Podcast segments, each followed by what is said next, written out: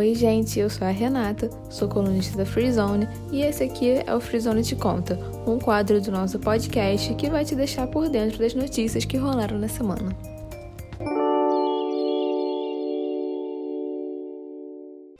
E vamos começar esse quadro com o retorno da Marc Jacobs às passarelas, que aconteceu na segunda-feira, no dia 28, após seu hiato. Depois de mais de um ano sem desfilar, a Marc Jacobs apresentou looks extremamente maximizados, com volumes exagerados e também várias sobreposições. O desfile da coleção aconteceu na Biblioteca Pública de Nova York e contou com um público de 80 convidados. Vale lembrar também que, como a vacinação nos Estados Unidos está bem avançada, todos os presentes no desfile foram vacinados. E você pode conferir o desfile no Instagram e no canal do YouTube oficial da Marc Jacobs. And the Oscar goes to... Wagner Moura, Fabiano Gulani e mais alguns brasileiros foram convidados a fazerem parte da lista de votantes do Oscar. Divulgada pela Academia de Artes e Ciências Cinematográficas, a lista dos novos jurados tem 395 nomes. Entre eles estão outros brasileiros, como Paula Barreto e João Atala. Agora, como exemplo de nomes internacionais, temos Robert Pattinson na lista. O produtor Fabiano Gulani disse ao jornal O Globo que vai aceitar o convite feito em nome do audiovisual brasileiro. Segundo a revista Verity, a iniciativa partiu do comprometimento com a diversidade, após a premiação receber diversas críticas pela falta de representatividade.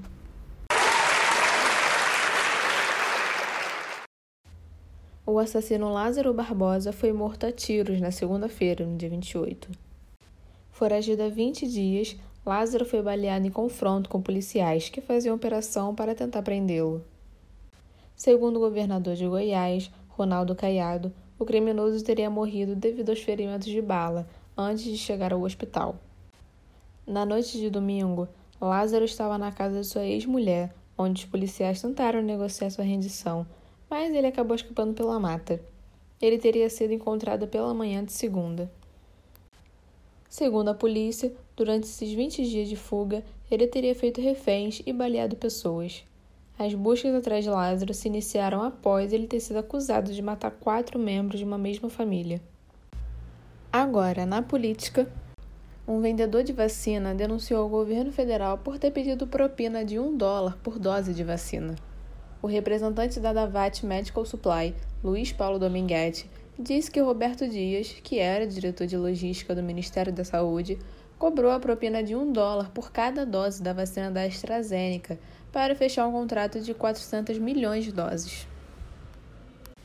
Convocado para depor na CPI, Dominguete reafirmou a denúncia e ainda disse que teria passado a atuar em nome da empresa da VAT nos acordos com o Ministério da Saúde. Porém, a empresa negou o vínculo oficial do depoente com a fornecedora.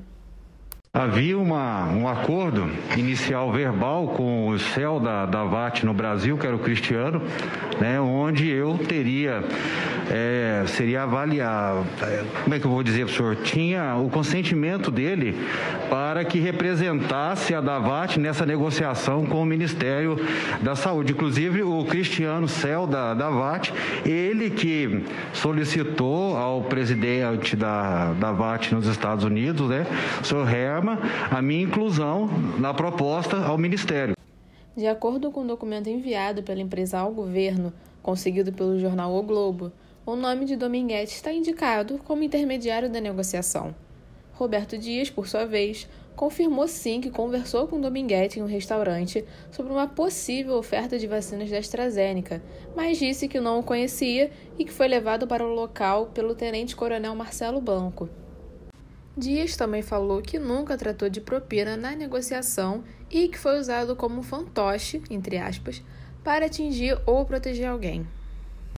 Na CPI, Dominguete ainda tentou incriminar o deputado Luiz Miranda, do Democratas, mostrando um áudio que falava sobre a compra de um produto farmacêutico e dizendo que o deputado estava negociando vacinas diretamente com a empresa da VAT. Mas Dominguete acabou recuando e dizendo que não tinha mais certeza daquilo e teve, ao final, seu celular prendido. Em resposta, Luiz Miranda disse que nunca falou sobre vacina com Dominguete.